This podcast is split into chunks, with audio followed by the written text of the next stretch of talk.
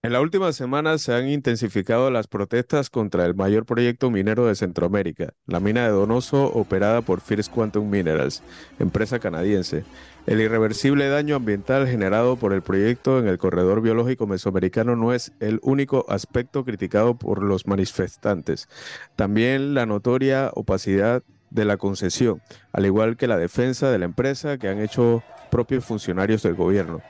Las denuncias de corrupción en la aprobación del reciente contrato no se han hecho esperar y se sospecha de un escándalo igual o mayor a lo ocurrido con los sobornos de Odebrecht en Panamá.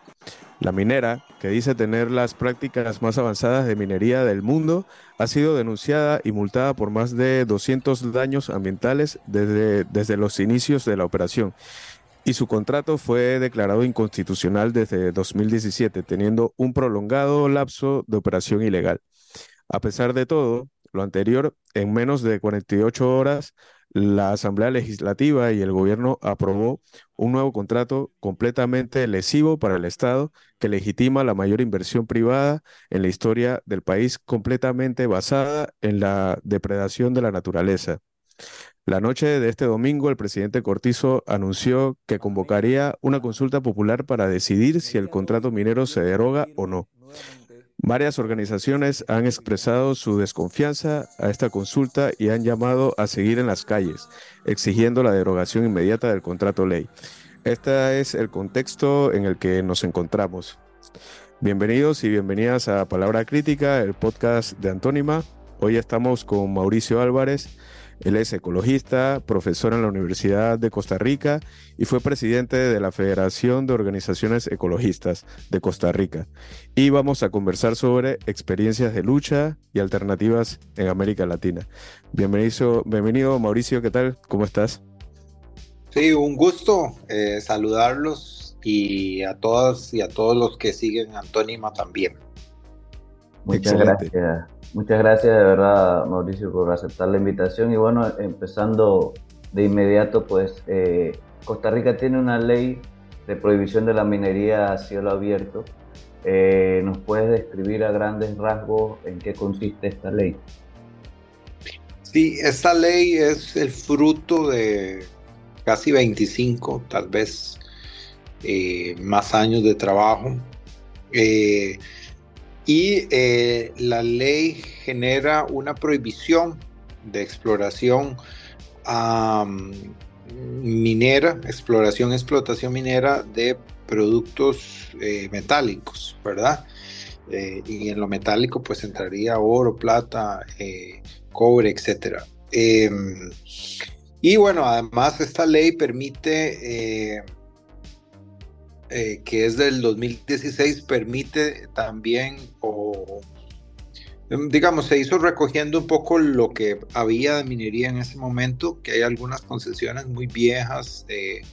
los primeros ciclos mineros eh, que son de regiones eh, de, larga historia de tradición minera que, que que ahorita son más de tipo artesanal y de subterráneas, eh, dándoles un, tránsito ahí para prohibir todo el uso de mercurio y cianuro que se está usando eh, en, o que se estaba usando y bueno, ahorita se sigue usando en este tipo de exploraciones y también prohibió eh, algo que no estaba en la ley anteriormente, la, la, prohibición en parques nacionales eh, y otro tipo de eh, áreas protegidas como reservas biológicas, reservas forestales y refugios eh, estatales de vida silvestre. Y se genera una serie de transitorios como para recoger toda la arquitectura de las cosas que, que, habían, como les digo, esas, esas exploraciones, esas minas que tenían ya derechos adquiridos, que eran muy viejas eh, estamos hablando alrededor de seis o siete proyectos mineros que, que algunos siguen operando, otros prácticamente han, cerrado, digamos, bajo, bajo el esquema de minería subterránea y eh, algunas de las cooperativas de, de, obreros que han asumido esta labor. Eh, y en eso básicamente consiste. Ah, es parecida un poco eh, a la ley de, minería también, de prohibición de minería de Salvador, que recordemos que es el otro país que tiene eh, una minería de este tipo eh, y esperaríamos que pronto, pues no solamente al calor de estas protestas y, que hay en Panamá y este anuncio que hizo pues el domingo, el sábado, el domingo, no me acuerdo el presidente, pero este que finalmente tienen que ver con prohibir eh, la minería a futuro, ¿verdad? Eh, y, no, este, y, que se convierta en ley, ¿verdad? No solamente una intención del presidente por, por desmovilizar como la está usando en este momento en Panamá, sino que se convierta pues en, una ley de la República, ah, así eh, aprobada en tres días, así como hicieron con el contrato minero, ¿verdad? Así, así de, de rápido debería ser eh, pero bueno, entendemos que eso no sería suficiente porque la reivindicación en este momento pues es, es que se anule el contrato como tal y que, eh, eh, y que bueno, se, se, apruebe esta ley de moratoria o de prohibición, diríamos, porque ya, digamos, dentro de estas arquitecturas, primero se, se generaron, a ver, para explicar porque eso es un proceso muy largo, primero se hizo toda la discusión, el debido proceso, en el sentido de que se hizo el estudio de impacto ambiental, se discutió sobre el estudio de impacto ambiental, se fue a las cortes nacionales, eh, se hizo un, en, en, el ámbito administrativo, en el tribunal administrativo, en el tribunal constitucional, pues en todos eh, como lo han hecho ustedes también en Panamá, digamos que, que ya la Corte Constitucional de, pues declaró el contrato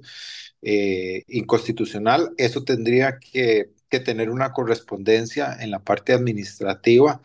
eh, en el sentido de que no, o sea, se operó ilegalmente durante todo ese,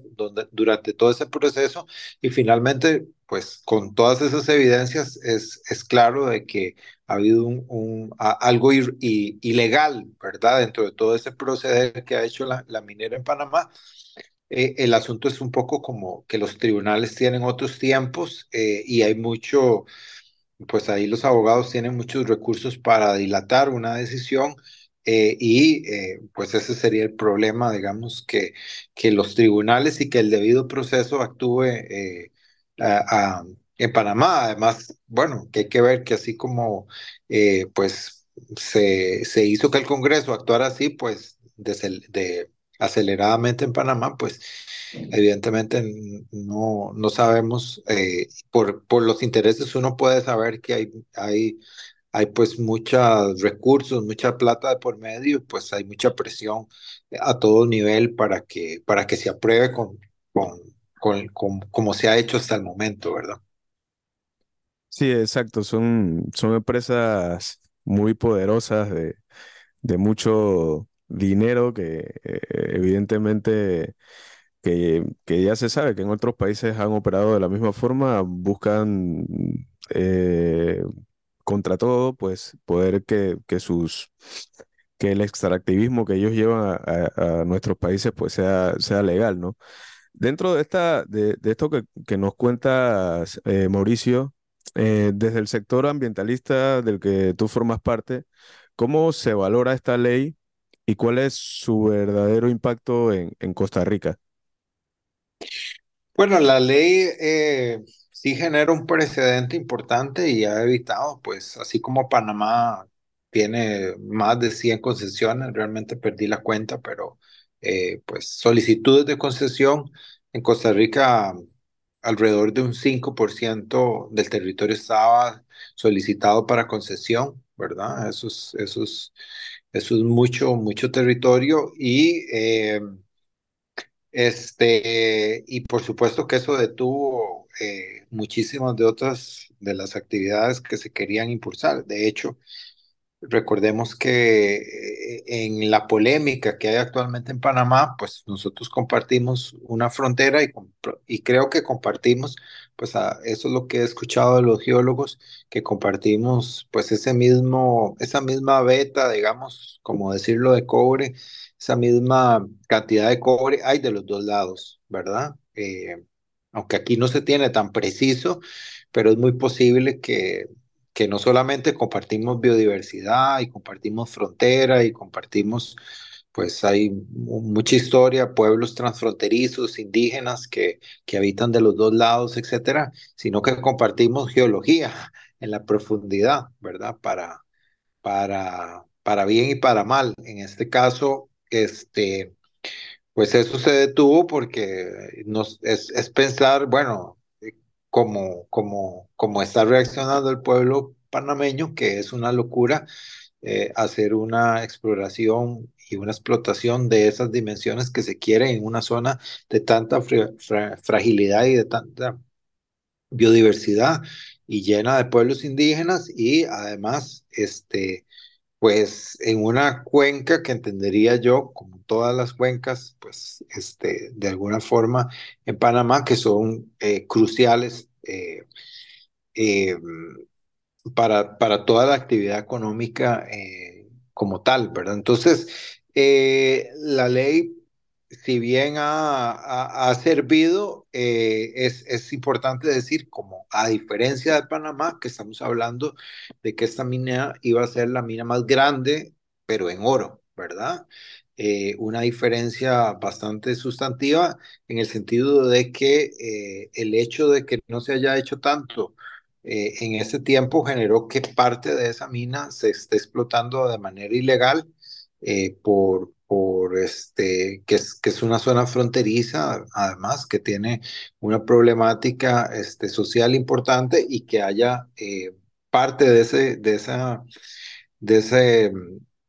eh, de esa mina se esté eh, explorando por lo menos la, la parte superficial donde se puede, digamos, de alguna forma trabajar a escala humana pues se está explotando de manera ilegal, ¿verdad? Este, esto, por supuesto, ha producido muchísima contaminación y, y, una reactivación de esa, siempre de esa decisión en el sentido de que, de que se ha creado toda una explotación ilegal, a que es siempre un tema eh, que, que, está presente en, todo, en todas las operaciones mineras eh, y sobre todo en América Latina. Acordémonos que buena parte de la extracción se hace de manera ilegal y esto además se presta para, para toda la actividad de lavado y, el, y la triangulación de capitales, ¿verdad? Eh, este lavado de todo sentido, ¿verdad? Los grupos paramilitares, eh, grupos guerrilleros han usado esta estructura para lavar y de hecho pues en las investigaciones que han, se han hecho, eh, parte de esa, de, esa, de esa triangulación de capitales se ha usado eh, el país y de hecho se ha reexportado muchísimo de esta, de esta misma oro a través de una, de una estructura que descubrió la fiscalía eh, por el mismo aeropuerto nuestro, ¿verdad? Entonces, la minería, la ley ha servido, pues formalmente eh, ha, detenido. Sin embargo, este, por todo este evento que les cuento, eh, esta ley eh, y las intenciones siempre que despierta la minería, porque no es un tema muerto, ¿verdad? Eso, eso, eso, eso siempre hay un nuevo gobierno como el actual, que, que es bastante neoliberal y de derecha extractivista, se lo está planteando y en este momento eh, eh, lo detiene un, un laudo eh, arbitral internacional en el, en el organismo auxiliar del Banco Mundial, el CIADI, este, que, que también es una amenaza que, en la cual ustedes están, pues es, es, lo de siempre del discurso, ¿verdad? Que si rompemos este contrato vamos a ir a dar al CIADI, pues yo les contaré pues un poco más adelante qué es lo que ha pasado en esta demanda y que en realidad pues el, la soberanía, las decisiones que toma el país en general y los debidos procesos, eh, mientras se respeten ese, ese tipo de decisiones, ¿verdad? Y no, no se haga una expropiación directa o una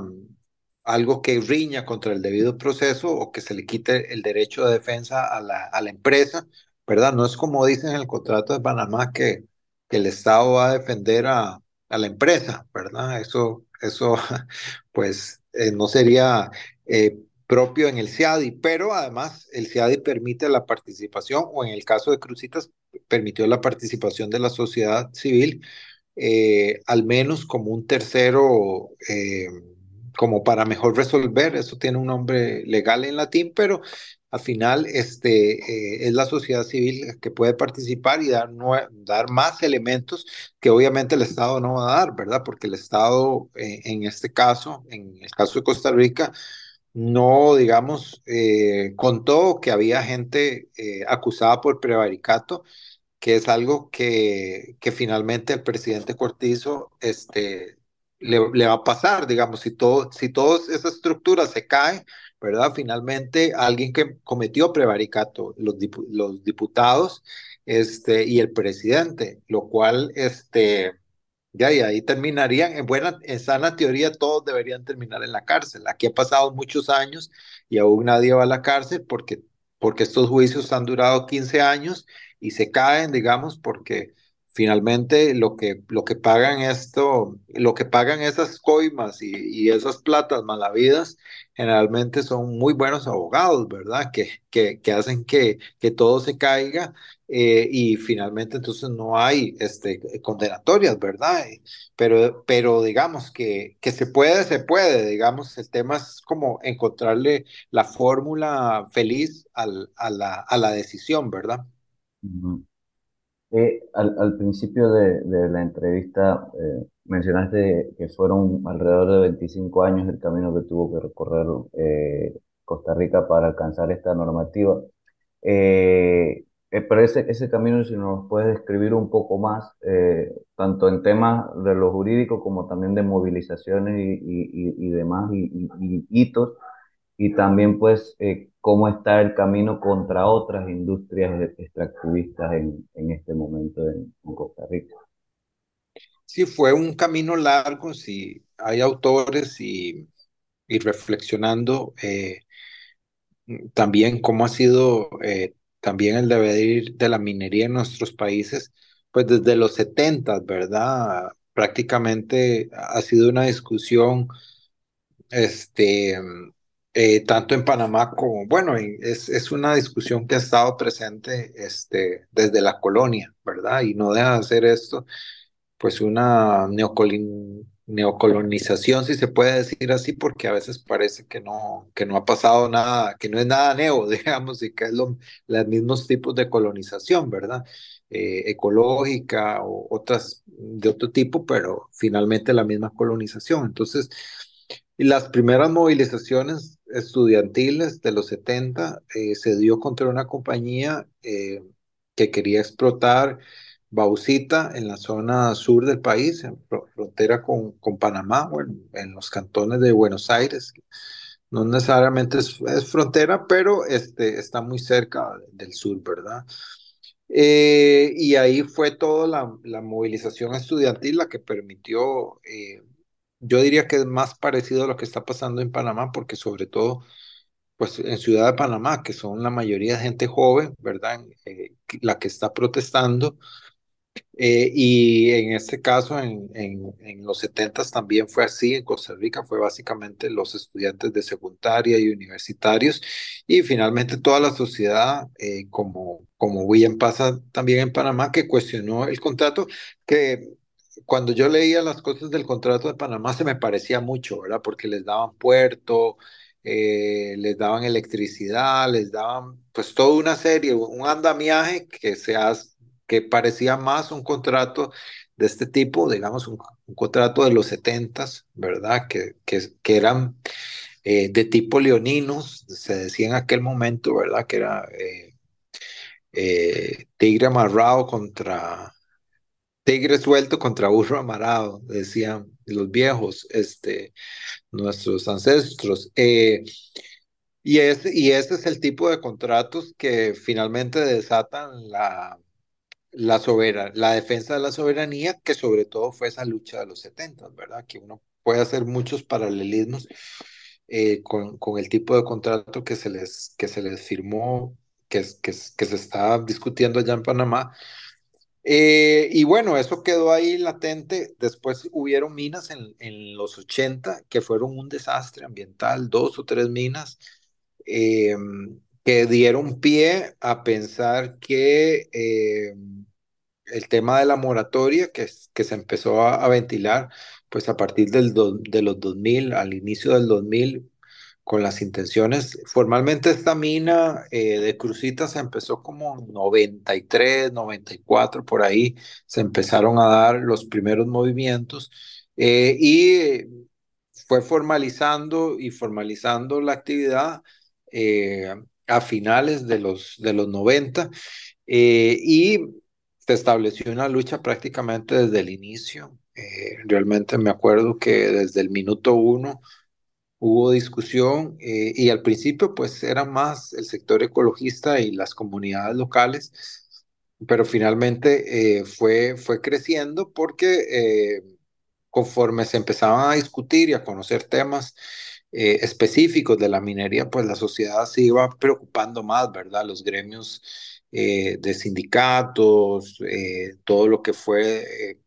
la universidad, etcétera, diferentes sectores, empezó a, discutir y a estudiar en profundidad, porque eh, es, es obvio que ninguno de nuestros países tiene tradición minera, eh, como otros países de Sudamérica, eh, que tienen ya cientos de años, por lo menos un par de siglos de estar, de estar en temas mineros y nuestra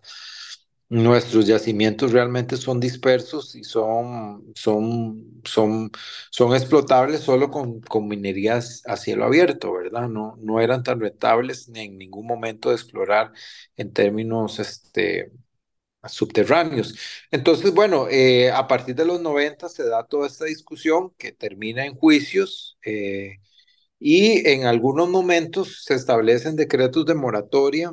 principalmente basado en que en que el Estado no tenía la capacidad de monitorear, y eso es clave, ¿verdad? Eh, una actividad tan grande como la que se está planteando en Panamá y lo que ya se ha avanzado demuestra que el Estado eh, tiene poca capacidad de control y de hecho muchas de las, de las actividades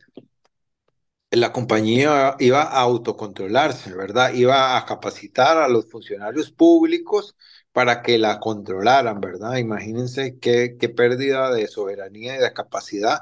que, que, se firme, que se firme, digamos, como un contrato de entendimiento, una, una carta de entendimiento donde la empresa se compromete a, a, capacitar a los funcionarios que la iban a controlar, ¿verdad? Eso, eso, eso era parte de las razones que activaban más a la sociedad y que, y que generaban más controversia, ¿verdad? También eh, la moratoria que se firmó es que, que no había, bueno, que no había capacidad de control eh, y, que la, y que la actividad, digamos, tenía altos impactos y que este, eh, pues el Estado no tenía, como digo, eh, esa capacidad de controlar y fiscalizar, porque no, no, no, simplemente en nuestros sistemas que, que cada vez son más neoliberales, el Estado se, se, se, reduce y no hay capacidad de control, ¿verdad? Cada vez hay menos funcionarios públicos y cada vez hay menos eh, funcionarios capacitados que, que, entiendan del tema y que puedan monitorear, ¿verdad? Eh, y finalmente, esto acabó en juicios que todavía, como les cuento, eh, se están dando, unos en, el ámbito del CIADI, otros son a nivel eh, penales contra los funcionarios, que incluye el expresidente Oscar Arias, el ministro de Ambiente de ese momento, y muchos funcionarios pues de las instituciones que controlan un poco y entonces pues e, esta historia tampoco tiene un final porque todos estos procesos siguen y seguirán, digamos, este del CIADI se espera que, que, que, que, pueda durar unos cuatro o cinco años más, entonces realmente no se va a saber mucho qué va a pasar, eh, a pesar de que ya el caso como tal en el CIADI hubo una resolución que favorece a Costa Rica eh, con esta, con, con algunas de las características que les comentaré, pero este eh, finalmente la empresa apeló nuevamente esta decisión y, y, sigue como el proceso. Entonces, y además es realmente lo difícil de estos procesos eh, son que, que de alguna forma ya entra perdiendo la sociedad porque la sociedad no es parte y hay que depender de un Estado eh, y en el caso de los dos estados, que, que, eh, esos, esos por igual, que entregan la soberanía por un, por un plato de lentejas o que entregan, digamos, la, eh, la o que omiten información porque no, no al, al, tribunal no le van a, a contar de la corrupción y de los sobornos, nada de eso. Por supuesto que les van a contar a los tribunales, les cuentan una historia ahí más o menos, este, eh, pues diplomática y, muy por encima. Eh, y además, pues la sociedad civil no,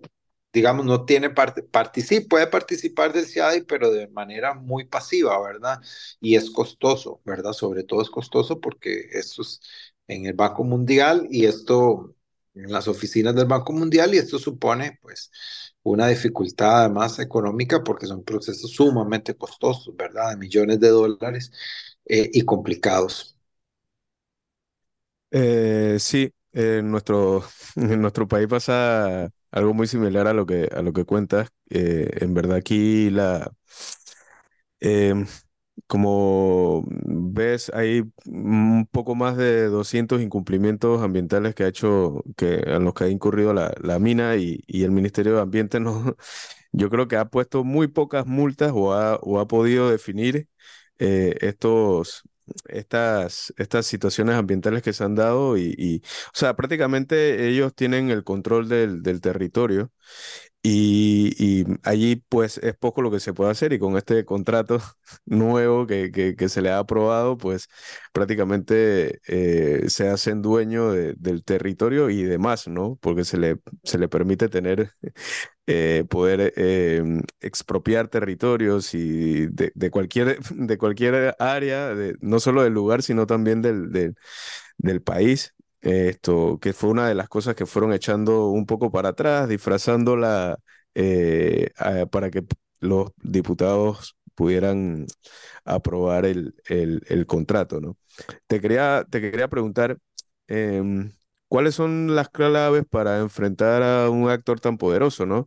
¿Qué se podría aprender del movimiento social y ambientalista costarricense y, y centroamericano, ¿no? ¿Alguna lección que podamos nosotros acá ir aprendiendo de todas estas luchas que se han realizado en, Centroamérica, ¿no? Pues ahí hay mucho, eh, sobre todo creatividad, y creo que, que por lo que vi eh,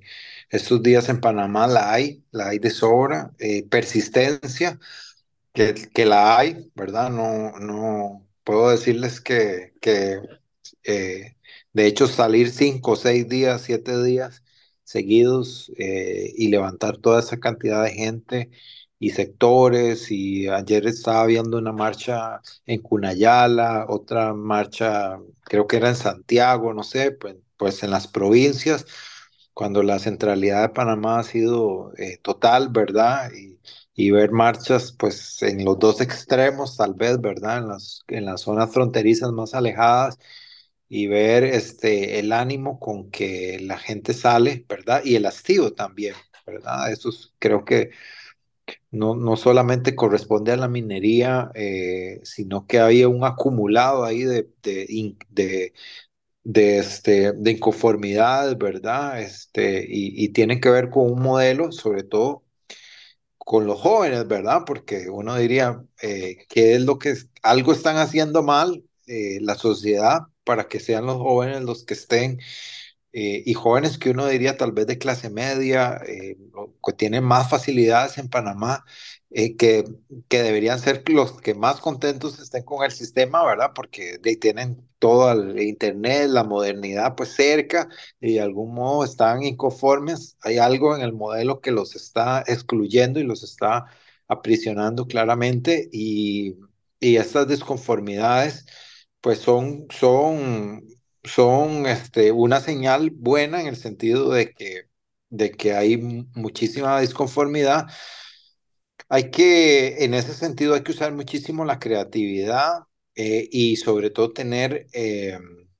eh, por, por lo explosivo que ha sido, hay que buscar la forma de mantener la atención del público y mantener y ganar otros sectores de la sociedad. Sin duda, pues yo estuve cuatro días ah, en Panamá eh, la semana pasada y yo, eh, o sea, todo el mundo ah, me hablaba mal y me hablaba mal del contrato, o sea, no hubo nadie que me dijera, que me diera, o sea, a pesar de que la gente iba enojada en el metro porque, ¿verdad? Porque le cerraban la parada o, o porque todo había costado más eh, movilizarse, pero nadie me decía, estoy incómodo y hay que probar la minería, o sea, nadie me lo dijo, sino que todo el mundo sabe que es malo, digamos, entonces, ¿cómo? articular a toda esa gente y cómo lograr que la gente, yo creo que ha habido muchas cosas que son exitosas, por ejemplo, convocar en lugares diferentes, convocar a horas donde la gente digamos, donde, donde la gente trabaja en la mañana y protesta en la noche, eso evidencia que finalmente la gente tiene que trabajar y, y, que la actividad económica, pues eh, la actividad cotidiana, no digo la actividad económica, se afecta menos. Y yo creo que eso ha sido ir un sábado y un domingo, aunque, aunque evidentemente sean menos personas, pero mantener la sensación de continuidad creo que es importante eh, y agrupar nuevos sectores, muchos otros sectores que tal vez eh, no se han pronunciado tan claramente, eh, inclusive yo por la, por la extracción o por el perfil de la gente que yo vi manifestando, hay mucha gente que está acomodada en el sistema y, y empresarios, inclusive de muchos otros sectores que están descontentos porque saben que a futuro el modelo de Panamá, pues es un modelo más asociado a los servicios y si se quiere al turismo, ¿verdad? Como una gran actividad que pudiera generar,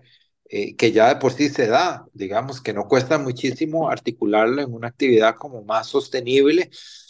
que, es lo que le suena a la gente, que es lo que, lo que ha servido para contrarrestar este modelo extractivo en este país, ¿verdad? Es que a la gente se le dijo, ah, somos un paraíso ecológico y realmente entre los dos países compartimos tanta biodiversidad y sitios eh, hermosos conjuntos que, que debería ser... Eh, tan o más turístico Panamá que nosotros o que Nicaragua, pero que en realidad, pues, este, yo creo que es un asunto de, de qué, de qué es lo que la gente quiere y qué es lo que se acerca más a, a sostener actividades económicas importantes en el tiempo, ¿verdad? Y eso, y eso tiene que ver con que la gente se organice y además eh, que se generen pues actividades, eh, como decía, muy creativas, porque a los jóvenes se les va a mantener y, muchos otros jóvenes se pueden sumar, por ejemplo, los de secundaria, etcétera, eh, y, y, inclusive otros sectores más rurales, eh, en el sentido de que también pues se incluya, eh, se, se, incluye y se piensa a partir no solamente de, la, de los códigos de la ciudad, sino también de otros códigos de mucha otra gente del país, ¿verdad? Hay, hay, hay muchas cosas que se han dicho, sobre todo eh, los sectores promineros, el gobierno. Eh, bueno, hay un sinfín de, de, cosas que han rayado ya en el absurdo de los argumentos del gobierno para defender el contrato, pero hay, hay, hay argumentos que sí calan en, en las personas. Eh, en, de hecho, las personas cercanas nos mencionan este tema sobre, sobre la transición energética, el tema de el papel que, que juegan los minerales en todo este tema de, la transición hacia energías renovables y, me imagino que también han enfrentado en, Costa Rica este tipo de, de, argumentos y este tipo de, de, pues, de consignas de parte de, ciertos sectores y, y, hacia, ese tipo de argumentos, ¿cómo, cómo responde? Eh, ¿Cómo respondes tú, Mauricio? ¿Cómo responde el movimiento? Pues? Sí, es difícil en el caso del cobre que se aduzca como necesario para una transición energética, más cuando hay minas eh,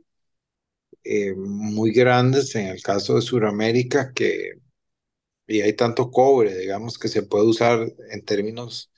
reciclados, ¿verdad? Que, que uno dice, siempre decíamos eso de la mina, si se necesita oro, pues donde hay más oro es en los bancos, ¿verdad? Y, y ahí podría eh, usarse todo el oro que está extraído, serviría para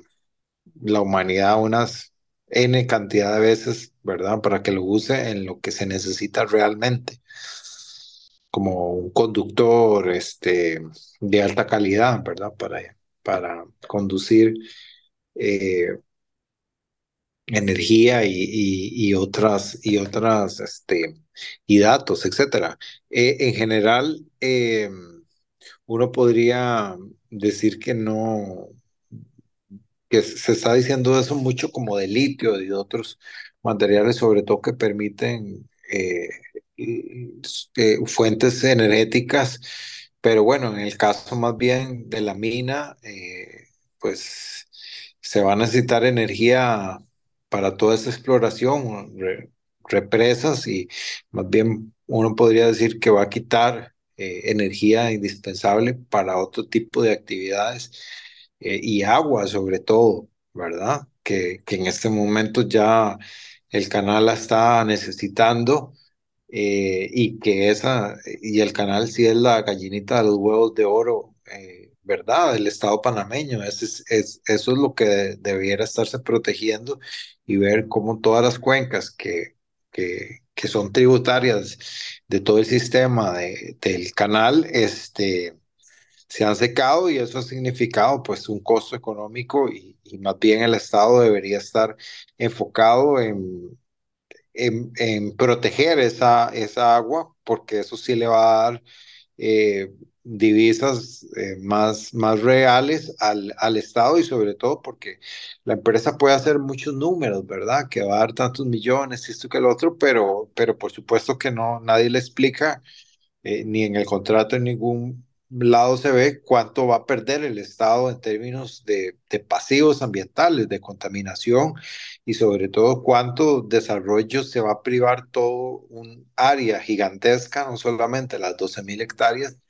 eh, sino eh, miles de hectáreas que van a quedar afectadas, ¿verdad? Entonces nadie le dice, bueno, ¿qué va a pasar con toda el agua contaminada, con las lagunas de relave, con todo esto que generalmente produce eh, toda la actividad, ¿verdad? Y uno, uno diría, este, finalmente, ¿cuánto, este, cuánto se va a producir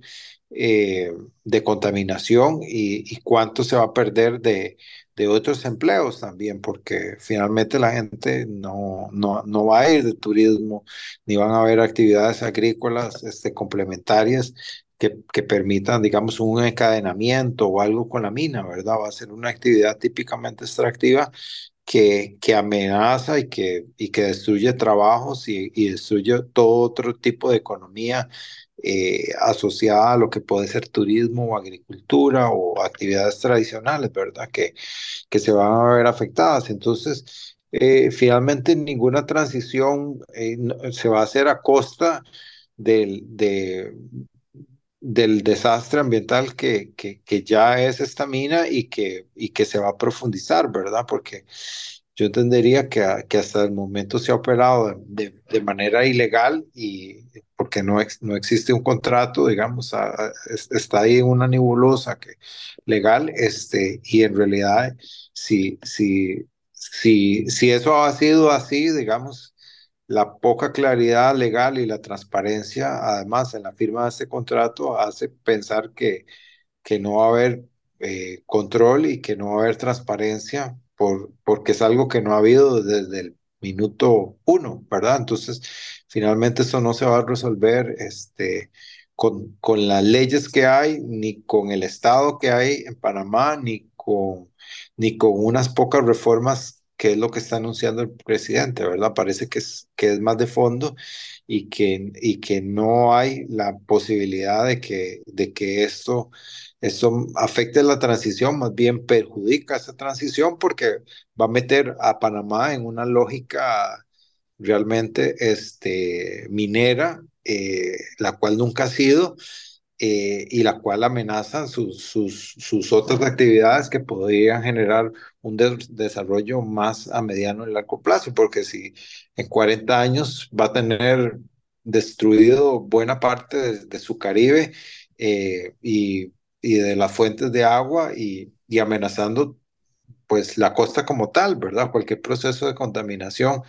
eh, finalmente va a afectar a, las costas eh, y otro tipo de actividades que están eh, asociadas a la costa, ¿verdad? Sí, e- evidentemente son procesos en los que definitivamente el territorio eh, se ve completamente afectado y siempre son eh, lugares que se dedican a, a- la agricultura, lugares con, con, sí, con, con pobreza, que también se le, se les em, promete el cielo y la tierra, que sus vidas van a mejorar gracias a la mina, y cuando ves esto, la pobreza se mantiene y ahora en un lugar donde no, en- prácticamente no pueden eh, ejercer ninguna, ninguna actividad agrícola, ¿no? Eh, evidentemente hay que prestarle mucha atención a eso y, y- como bien dices, pues uno de los graves problemas que tenemos en Panamá es que eh, se nos quiere hacer un, eh, eh, un país minero em, porque no hay un plan en realidad para, para, para, mm, para el país, ¿no? Simplemente es permitir que lleguen empresas de afuera, que se lleven nuestros recursos, eh, se hagan mm, eh, millones y millones y millones y, y el país, pues, eh, los grandes capitales dentro del país, que son los que pueden hacer negocio con, estas grandes empresas, pues seguirán viviendo bien mientras el pueblo termina afectado, ¿no? Que es lo que siempre termina ocurriendo, ¿no? Ya para ir cerrando, eh, Mauricio, queríamos que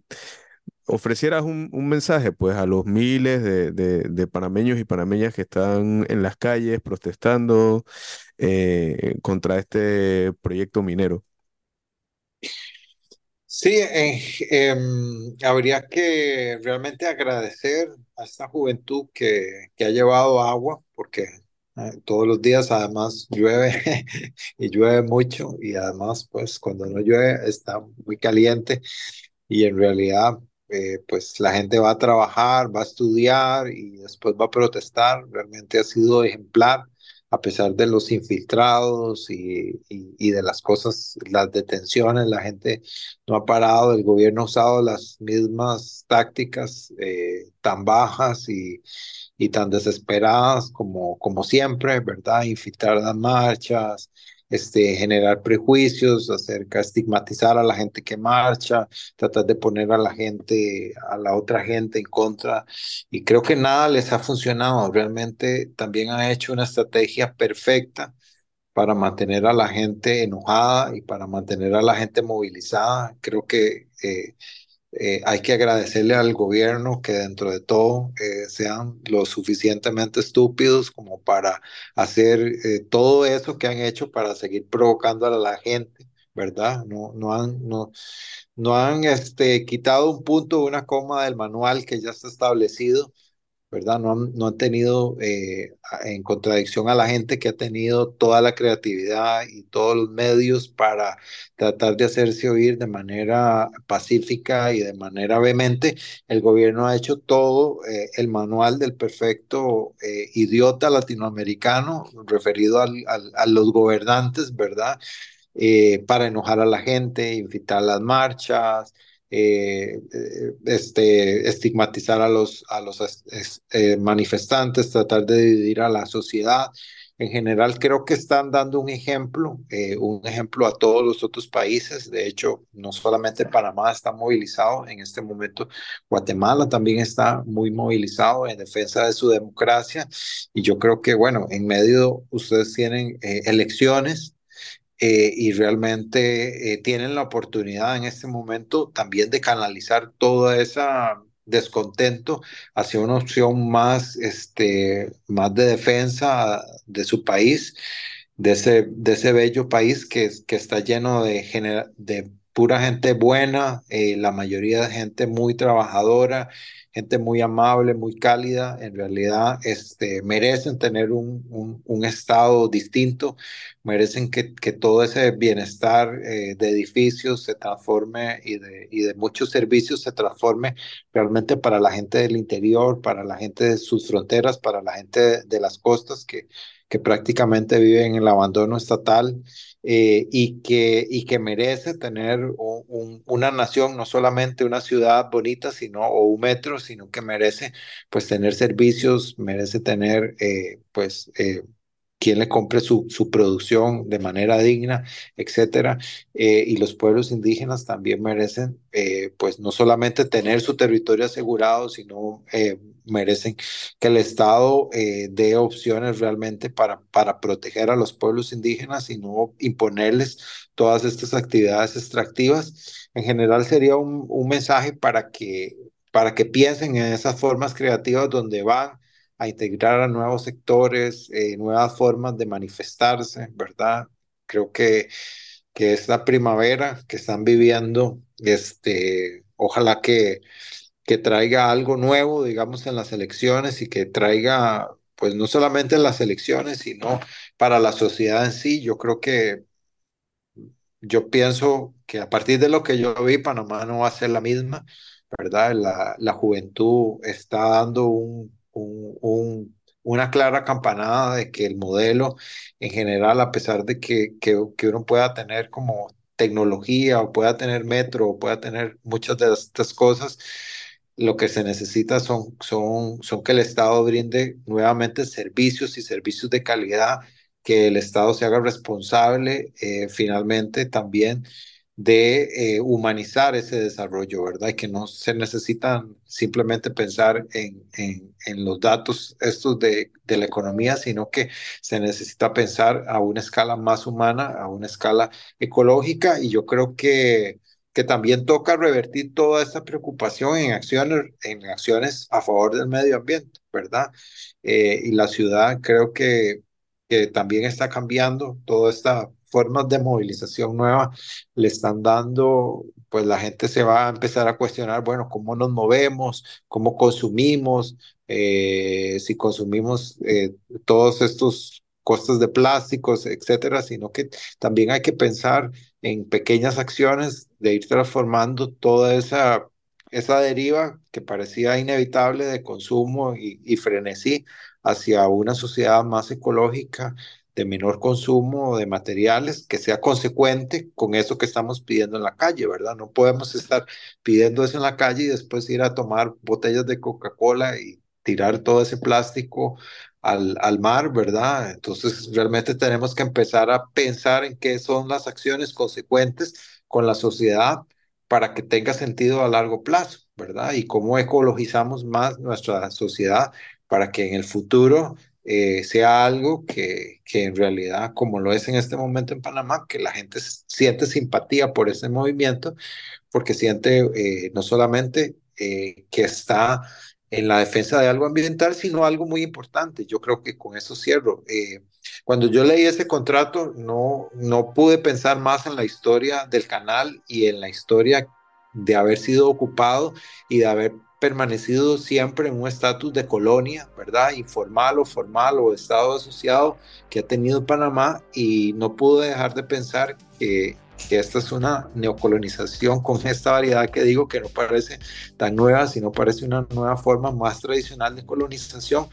Y yo creo que el, el tanto en el, en el referéndum por la permanencia o no de, los gringos en el canal, como en otras, muchas otras muestras que ha dado el pueblo panameño hace rato, decidieron no ser más una colonia, decidieron más ejercer su soberanía. Eh, y yo creo que la soberanía implica el derecho de rebelión del pueblo y cuando, cuando no hay más salidas, pues eso es lo que toca, porque las, todas las constituciones eh, del mundo, ¿verdad? Que, salieron a partir de la Revolución Francesa, pues se basan en ese principio de, rebelión, ¿verdad? Y de que la soberanía reside en el pueblo y las formas de hacer soberanía son, muchas y diversas, pero, pero incluyen el derecho a rebelión cuando los gobiernos eh, entregan parte de su soberanía nuevamente al país en una situación que ya eh, los panameños y las panameñas no van a, permitir, que es volver a un estatus colonial eh, tradicional, ¿verdad? Donde van a perder 12 mil hectáreas de su territorio para cederlas a una compañía que va a tener una nueva concesión tipo canal, ¿verdad? Con todo lo que eso implica de perder la soberanía. Yo creo que, que, el Estado este, va a tener que asumir la responsabilidad y los gobernantes pues espero yo que terminen eh, como mínimo en la cárcel, este, por haber traicionado de esa manera pues la, la, al pueblo y sobre todo al, al, a la naturaleza eh, de Panamá que es la misma de nosotros verdad en la cual pues nos hermanamos y seguimos siendo pues vecinos y eso nos tocará por siempre. Entonces nuestros destinos estarán juntos y, y el bienestar de ustedes será pues también nuestro bienestar y viceversa Gracias Mauricio por, por habernos acompañado eh, bien, como bien dices, pues para tener una, para vivir en dignidad necesitamos eh, gobernantes que, quieran que, su pueblo viva en dignidad, ¿no? Y pues esperemos eh, que esto, que este, que este estallido en realidad nos lleve a, a, mm, pensar en, en estas personas que, van a dirigir eh, nuestro destino eh, desde el, desde el otro año, ¿no? Sobre todo que, piensen en, la gente, ¿no? Y en la dignidad de, de nuestros pueblos. Gracias nuevamente, Mauricio, por estar aquí. Eh, saludos a, todas las personas que nos escuchan y vamos a seguir subiendo contenido sobre, sobre este tema y vamos a seguir haciendo entrevistas como esta. Esperemos que le haya gustado esta entrevista a todos y todas. Saludos y seguimos en la lucha.